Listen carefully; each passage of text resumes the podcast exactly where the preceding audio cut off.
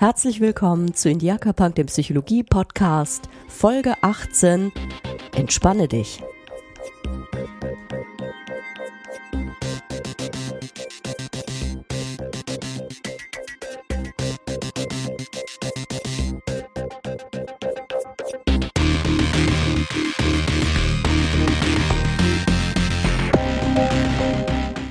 Ja, hallo. Ich hatte eigentlich ein anderes Thema heute geplant. Eigentlich wollte ich was zu Glück und Happiness machen. Und das wird auch natürlich noch kommen. Aber ich spreche das heute ein am äh, Mittwoch und Tag des ja, Charlie Hebdo-Attentats und mir ist nicht nach Glück und Happiness. Und deswegen habe ich mal spontan das Thema gewechselt und spreche über ja, Standardverfahren der Verhaltenstherapie, wenn man so will, nämlich den sogenannten Entspannungstechniken, deren Wirkung schon ziemlich früh ziemlich gut äh, belegt werden konnte und äh, die man nach wie vor einsetzt in äh, ganz unterschiedlichen Situationen und ähm, die sich für jeden lohnen. Ganz häufig werden bestimmte Fehler gemacht beim Erlernen von äh, einer bestimmten Entspannungstechnik und ähm, deswegen soll es in den heutigen, äh, heutigen Dreigliedrigkeit der äh, Episode zum einen darum gehen, was ähm, sind eigentlich Entspannungstechniken? Was verstehen Verhaltenstherapeuten darunter? Und im zweiten Teil möchte ich darauf eingehen, was so alles schieflaufen kann, wenn man eine Entspannungstechnik lernt. Ähm, wie man äh, sie effektiv lernt, möchte ich dann im dritten Teil besprechen bei den drei äh, Tipps zum Umsetzen einer Entspannungstechnik. Und ähm, die sollen so konkret sein, äh, dass ich euch eigentlich dazu ermuntern möchte, selber zu üben und das Ganze mal auszuprobieren. Der Sitz unseres Geistes und unserer Ich-Identität, unserer Persönlichkeit wird im, ja, im Gehirn verankert, im sogenannten zentralen Nervensystem. Aber unser gesamter Körper ist durchzogen von Nervenfasern und Systemen und Nervengeflechten. Und die befinden sich, wie gesagt, nicht nur im Gehirn oder auch im Rückenmark, sondern tatsächlich sie durchziehen unseren gesamten Körper. Und mm, man unterscheidet da mehrere Subsysteme und die bekanntesten oder das eines der bekanntesten Subsysteme ist äh, die, diese Zweierunterteilung des sogenannten vegetativen oder auch autonomen Nervensystems in den sogenannten Sympathikus und seinen ja, Gegenspieler, das ist physiologisch jetzt nicht 100% korrekt, aber man kann diese Systeme so ganz gut verstehen, den Parasympathikus. Man hat also auf der einen Seite den Sympathikus, der ja, wenn er innerviert wird, dafür sorgt, dass wir präpariert werden für Anforderungen aus der Umwelt, wenn man das mal so grob formuliert. Er aktiviert uns, stellt Energie äh, zur Verfügung und sorgt dafür, dass alle inneren Systeme auf Aktion und Reaktion geschaltet sind, dass wir auf ähm, Reize aus der Umwelt gescheit reagieren können. Ganz im Gegenzug dazu ist der Parasympathikus ein System, das der Regeneration dient. Ähm, das heißt, wenn wir Ruhepausen einlegen, auch wenn wir schlafen. Und entsprechend kann man sich diese Funktionen ähm, so vorstellen, dass bei der Aktivierung des Sympathikus ja sowas wie der Blutdruck steigt, der Puls steigt, die Pulsfrequenz nimmt zu. Ähm, ja, unsere Verdauungstätigkeit, die eigentlich äh, ja dazu dient, Energie aufzunehmen, wird erstmal zurückgeschraubt und es wird Energie bereitgestellt für, sagen wir mal, Aktion. Während bei der Parasympathikus-Aktivierung ein gegenläufiger Prozess ähm, stattfindet, nämlich die Pulsfrequenz wird erniedrigt, der Blutdruck sinkt, ähm, ja, und die Verdauung wird angeregt. Die Verdauungstätigkeit nimmt zu. Die Harnblasenaktivität zum Beispiel erhöht sich. Und ähm, ja, alles ist auf Regeneration aus und eingestellt. Im Groben kann man das so sagen. Groben ähm, lässt sich das so unterteilen. Entspannungstechniken sorgen nun dafür, dass man das parasympathische System unterstützt, also die körperliche Entspannungsfähigkeit verbessert und auf der inneren mentalen Ebene innere Ruhe bekommt, also da wirkt Entspannung nicht nur körperlich, sondern auch auf der Ebene der Emotionen, sorgt für eine Beruhigung von Emotionen, sorgt insgesamt für eine gelassenere, ruhigere, fokussiertere Gestimmtheit. Hat also die körperliche Komponente und die äh, psychisch-emotionale Komponente. Dieser Benefit ist gewaltig und ähm, so lohnenswert, also wenn man sich das mal anschaut, also die körperliche Entspannungsfähigkeit wird verbessert. Ich kann mich also besser regenerieren und dem Körper wieder Energien zufügen, äh, zu führen. Ich habe innere Ruhe und Gelassenheit. Ich kann meine Emotionen, meinen Ozean und der unter emotionalem Sturm steht, auch wieder beruhigen und gutes Wetter quasi da einführen. Ich bin mental trainierter. Das heißt, ich kann meine Aufmerksamkeit schulen, bin fokussierter und konzentrierter. Ich habe Wirkungen ähm, dadurch, dass ich das trainiere, ähm, auf meine Wahrnehmung meines Körpers. Wann nehme ich den Körper wahr? In der Regel, wenn er weh tut oder so oder ich Hunger krieg oder so. Also wenn ich irgendeinen Notzustand wahrnehme und dann registrieren muss. Aber so ein insgesamt verbessertes Körpergefühl führt dann tatsächlich nachweislich zu einer Verbesserung des Selbstbewusstseins und auch des Ich-Gefühls. Es ist ein wesentlicher Teil von mir, so mein Körper. Mm, es gibt Auswirkungen auf das Immunsystem. Es gibt Veränderungen ähm, durch die durch die intensive Anwendung von äh, Entspannungstechniken, die mein Immunsystem positiv beeinflussen. Außerdem ist die Atementspannung, auf die ich vor allem eingehen möchte, ähm, äh, eine gute Grundlagentechnik, wenn ich meditieren lernen möchte. Denn durch die Verbesserung meiner äh, Konzentrationsfähigkeit, meiner Aufmerksamkeitslenkung, ähm, erschaffe ich schon eine äh, Grundtechnik, die ich brauche, um meditieren überhaupt zu lernen. Ich diszipliniere meinen Geist. Denn der ist äh, so ein bisschen, sagen wir mal, unsere Aufmerksamkeit ist wie so ein junger Welpe, so ein kleiner Hund. Ähm, stets in Aktion, permanent abgelenkt, immer auf der Suche nach äh, was Neuem, immer reagierend auf irgendwelche ähm, äh, Ablenkungen. Wenn ihr mal versucht, nichts zu denken, dann wird das nicht lange funktionieren. Unser Geist will ständig beschäftigt sein. Irgendwo ein Geräusch, man achtet darauf. Irgendwo etwas los, dann äh, wandert unser Geist dorthin. Und äh, das ist auch gut so. Es ist überlebenssichernd, dass wir uns ablenken lassen. Es ist sehr, sehr gut, dass unsere Aufmerksamkeit wandert. Ähm, es ist aber auch gut, äh, bei der äh, Erlernung einer Entspannungstechnik äh, diesen Prozess der Aufmerksamkeitslenkung äh, willentlich zu beeinflussen, aktiv zu steuern und damit äh, uns besser konzentrieren zu lernen. Damit ähm, haben wir eine Grundlage gelegt, um ähm, uns besser zu fokussieren. Und das ähm, schafft eben diese ganzen positiven Phänomene, dass ich andere Körpererlebnisse und Zustände habe und darüber beispielsweise durch das bessere Wahrnehmen meiner, meiner selbst, meiner eigenen Prozesse, kann ich einfach auch meine Intuition, also ein Konglomerat aus äh, äh, ähm, Eindrücken, die, die ich wachbewusst gar nicht alle auf einmal wahrnehmen könnte, äh, schärfen. Intuition zu äh, verbessern ist ebenfalls ein Benefit, eine großartige äh, äh, Verbesserung, die ich erzielen kann, wenn ich regelmäßig Entspannungstechniken einsetze. Klingt gut, oder?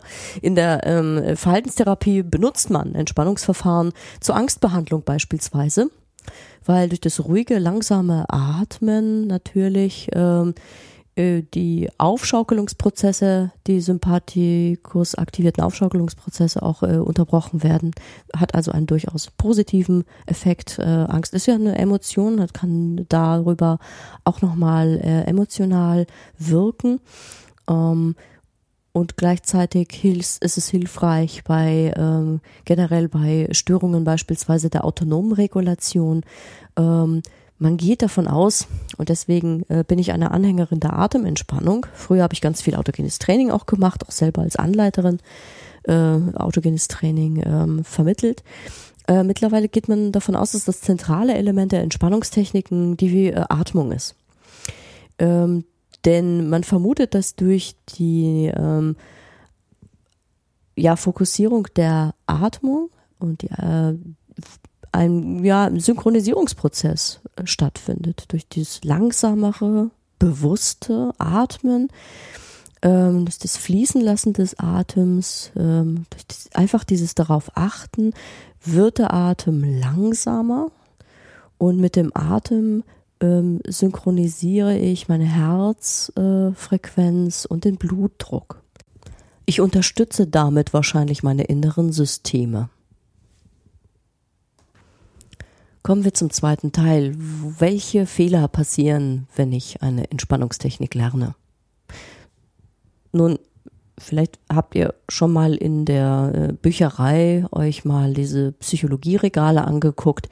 Die sind meistens überfüllt mit äh, Angeboten zu Regenerations- und Entspannungstechniken. Und ganz viele dieser Ratgeber scheinen nicht ohne eine CD auszukommen oder ein, äh, ein Link, äh, der auf eine Audiofile im Internet hinweist. Äh, Krankenkassen bieten CDs an, wo Atementspannung äh, instruiert wird. Und prinzipiell ist dagegen auch nichts einzuwenden. Ich selber, ja, finde das toll, mal dran teilzunehmen an so einer angeleiteten äh, Entspannung. Das macht äh, Spaß, weil es ist sehr angenehm. Man wird durch die Entspannung gebracht mit einer Stimme, meistens sehr angenehm in der Betonung. Und dies führt bei den meisten Menschen tatsächlich, wenn es angeleitet wird durch einen Anleiter, sei es nun vom Band oder irgendwie ähm, live, dazu, dass man sich entspannt. In diesem Moment. Sonst aber nicht. Und da passiert der größte Fehler. Die Entspannungstechnik wird konsumiert, statt aktiv gelernt. Und wenn ich Entspannungstechniken und diesen Benefit davon haben will, dann muss ich tatsächlich lernen, äh, nicht passiv wie wie vor dem Fernseher rumzuhängen, sondern da muss ich lernen, äh, sonst passiert es eben nicht, dass ich meine Aufmerksamkeit äh, fokussiere, äh, muss ich mentale Disziplin durch die Übung erwerben. Das heißt, das aktive Element an der Entspannung ist nicht, dass ich bewusst versuche, meine Atmung zu steuern. Äh, das brauche ich nicht. Der Atem fließt ganz von alleine. Das aktive Element beim Erlernen dieser Technik ist, dass ich meine mentalen Prozesse selber kontrolliere. Und das kann ich nur durchs Tun. Ich kann bei so einer angeleiteten Entspannungssitzung lernen, wie man das so macht, wie lange das so dauert, welche Instruktionen man sich geben kann, worauf man achten sollte. Kann äh, in solchen Übungen mit äh, in der Gruppe zum Beispiel auch äh, die Fragen beantwortet bekommen. Beispielsweise, warum knurrt denn mein Magen, wenn ich äh, eine Entspannungsübung mache? Ja, erfolgreich, super, die Verdauung wird angeregt. Das ist überhaupt kein Problem, dass der Magen gluckert. Das ist ein Erfolgszeichen. Solche und ähnliche Fragen kann man beantwortet bekommen und fühlt sich dann vielleicht auch sicherer oder gestärkt, wenn man selber diese Technik für sich alleine zu Hause übt. Und das sollte man auf jeden Fall machen. Und zwar täglich in der ersten Zeit. Denn sonst ähm, kann man diese Technik nicht ausreichend üben, um sie im Alltag in Situationen einzusetzen, wie beispielsweise kurz vor Prüfungen ähm, oder in anderen aufregenden Situationen, wo ich vielleicht überschießend ak aktiv und angespannt bin, wo ich mir wünsche, innerlich und körperlich ruhiger zu werden. Da lohnt es sich, diese Technik jeden Tag und ohne Stimme, ohne Konsum, sondern tatsächlich selber mit Selbstinstruktion und gelenkter Wahrnehmung auf die Atmung beispielsweise zu trainieren. Hier passiert eben der größte Fehler. Wenn man an einem Kurs teilnimmt, ist das für die Zeit der Teilnahme ganz wunderbar und man entspannt und vielleicht denkt man auch noch mal dran, abends auch mal für sich zu üben, aber der Transfer in den Alltag misslingt meistens. An der aktiven Übung kommt niemand vorbei. Keine CD, keine geleitete, geführte Anspannung. Man sollte es nur als Anleitung zum Erlernen nutzen Und in der Gruppe fällt es natürlich dann auch wirklich unter Anleitung erstmal leichter und der Rest ist Übung. Und äh, manchmal merkt man erst nach einigen Wochen den Effekt. Das heißt, man muss dann auch noch am Ball bleiben. Das ist ähnlich wie, äh, hier schlage ich mal wieder die Brücke zur letzten Folge, nämlich zu den guten Vorsätzen. Ähm, ein Automatismus und eine Angewohnheit wird es tatsächlich erst durch das intensive Auseinandersetzen mit diesen Entspannungstechniken, durch das intensive Üben. Und dann bemerkt man auch, dass man immer schneller entspannt, dass allein schon das Einnehmen der Entspannungshaltung dazu führt, dass ich mich entspanne. Mir geht es mittlerweile nach vielen Jahren der Übung so. Ich brauche mich nur in eine bestimmte Sitzposition begeben, eine aktive Sitzposition, in der ich sonst auch entspanne oder Achtsamkeitsübungen mache äh, und automatisch bemerke ich erste körperliche Zeichen von Entspannung. Das ist zum Beispiel so ein vermehrter Speichelfluss. Man muss dann öfter runterschlucken. Andere Fehler, die man macht, äh, sind zum Beispiel, dass man sich für Entspannungsübungen hinlegt. Ja, auch das Liegen fördert die Entspannung, natürlich. Erinnert ja auch an Schlafen oder Ausruhen. Aber die meisten Situationen, in denen man Entspannungstechniken braucht, äh, die sind im Alltag äh, dann doch Situationen, wo ich mich nicht mal eben hinlegen kann. Da macht es äh, Sinn, die Entspannungstechnik an eine neue Körperposition zu binden. Und das ist eine aufrecht sitzende Position. Kommen wir gleich in den Tipps dazu. Man kann die Augen schließen, auch das fördert die Entspannungsreaktion. Ähm, man ist dann nicht so leicht abgelenkt. Kann man machen, ist auch überhaupt nicht verkehrt, aber man sollte auch lernen, zwischendurch mal die Augen aufzulassen, um mal zu schauen, ob es dann auch trotzdem funktioniert.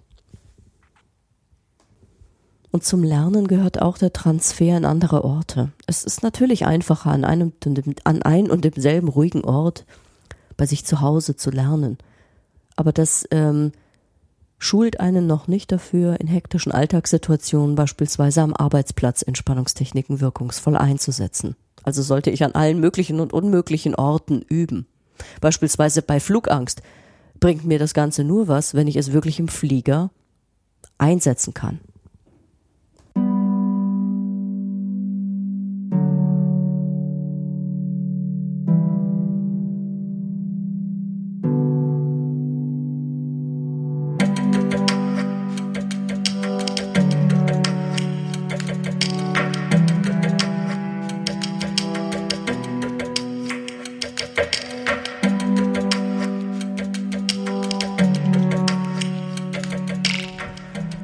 Aber ich möchte mich gar nicht so lange bei den Fehlern aufhalten, sondern direkt dazu übergehen, wie es richtig geht.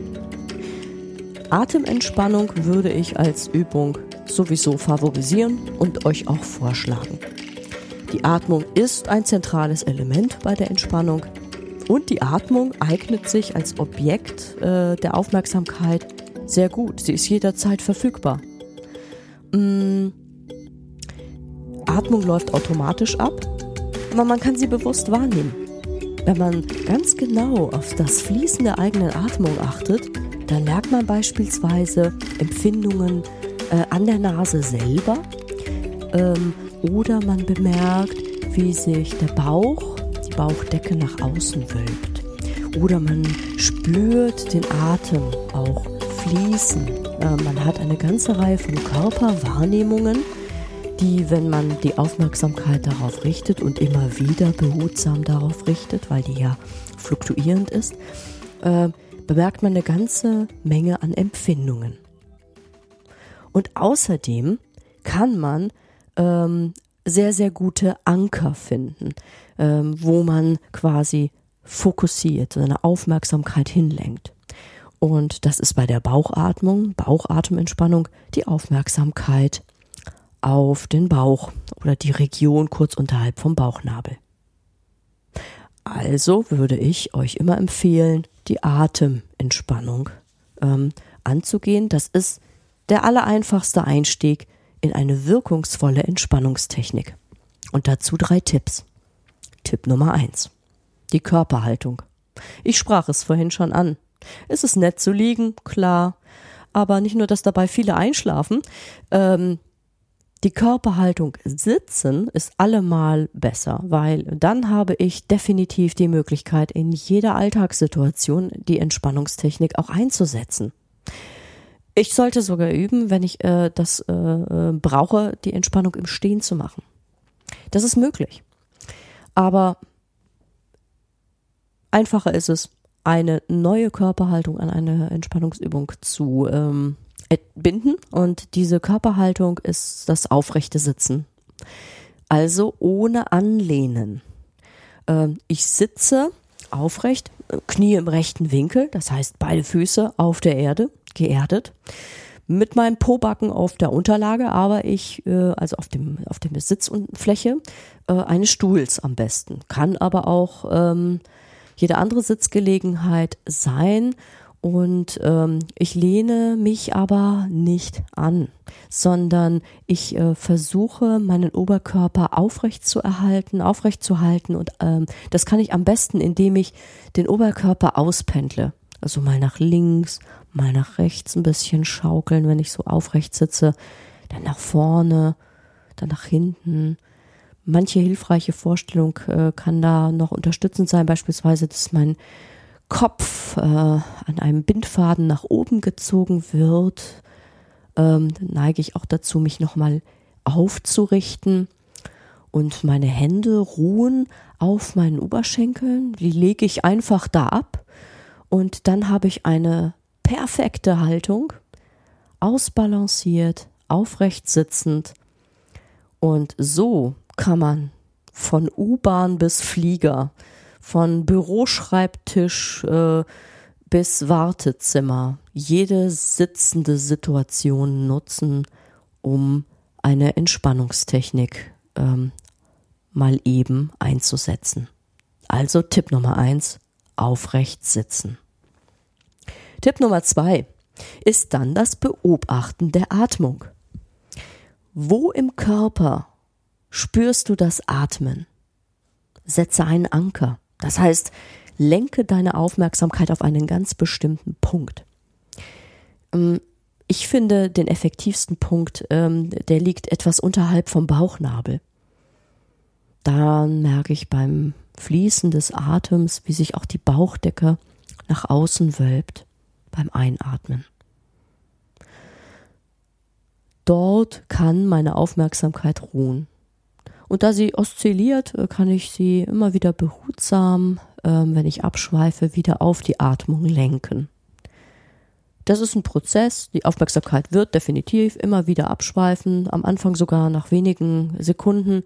Äh, das macht überhaupt nichts. Das ist ja normal. Die Aufmerksamkeit wird erstmal abschweifen. Die Kunst ist es, die dann immer wieder auf die Atmung zurückzulenken. Das heißt, der zweite Tipp, da die Atmung beobachten, die damit verbundenen Körperempfindungen so differenziert wie möglich wahrzunehmen und die Aufmerksamkeit ganz bewusst zu fokussieren auf einen Punkt, beispielsweise den etwas unterhalb vom Bauchnabel. Andere finden es angenehmer, direkt die Nase, den Naseneingang zu beobachten und dort den Fokus der Aufmerksamkeit zu legen. Das ist auch nicht falsch. Das kann man auch machen. Wo ich ihn nicht hinlegen würde, wäre so der Brustkorb. Dann neigt man vielleicht eher dazu zur flachen Atmung und zu einem engen Gefühl in der Brust, ähm, sondern lieber, man will ja die Bauchatmung unterstützen, lieber äh, den Punkt unterhalb vom Bauchnabel anvisieren und dann einfach nur die Atmung beim Fließen beobachten. Aus dem Zen kommt der dritte Tipp, ähm, aus der Zen-Meditation. Ähm, und das ist ebenfalls äh, sehr wirkungsvoll, um die Aufmerksamkeit zu trainieren. Am Anfang fallen einem nämlich fünf Minuten Atemaufmerksamkeit extrem schwer. Das ist das Zählen der Atemzüge. Anfangs zählt man sowohl das Ein- wie auch das Ausatmen. Also eins, ich atme ein. Zwei, ich atme aus. Jetzt darf ich mal ins Mikro schnaufen. Genau so. Und das Tempo, das bestimmt das, der Atemfluss ganz von selber. Und je länger man diese Übung macht, desto eher wird man bemerken, dass sich die Atmung dadurch ähm, verlangsamt. Man muss da nichts bewusst steuern, das macht die Atmung ganz von allein. Man hat gemessen, dass meditierende Menschen insgesamt eine, eine ähm, verlangsamte Atemfrequenz haben. Und auch insgesamt tiefer ein- und ausatmen. Also das Zählen der Atemzüge hilft äh, weiter bei dem, äh, bei der Aufgabe, die Aufmerksamkeit zu schulen und in die Entspannung hineinzukommen. Äh, wenn man das gut geübt hat, kann man äh, das Zählen auch ausweiten. Man kann dann größere Pausen machen und also einmal einatmen und ausatmen als eins zählen. Aber die Gefahr besteht, dass man schneller abschweift. So, das war's. Und das macht ihr jetzt mal drei Monate lang und dann hören wir uns wieder. Denn dann habt ihr schon die Grundlage zum Meditieren drauf und vermutlich eine deutlich verbesserte Körperwahrnehmung. Äh, probiert das aus. Das ist es. Mehr braucht ihr nicht. Um zu entspannen. Viel Spaß. Bis zum nächsten Donnerstag. Macht's gut. Tschüss.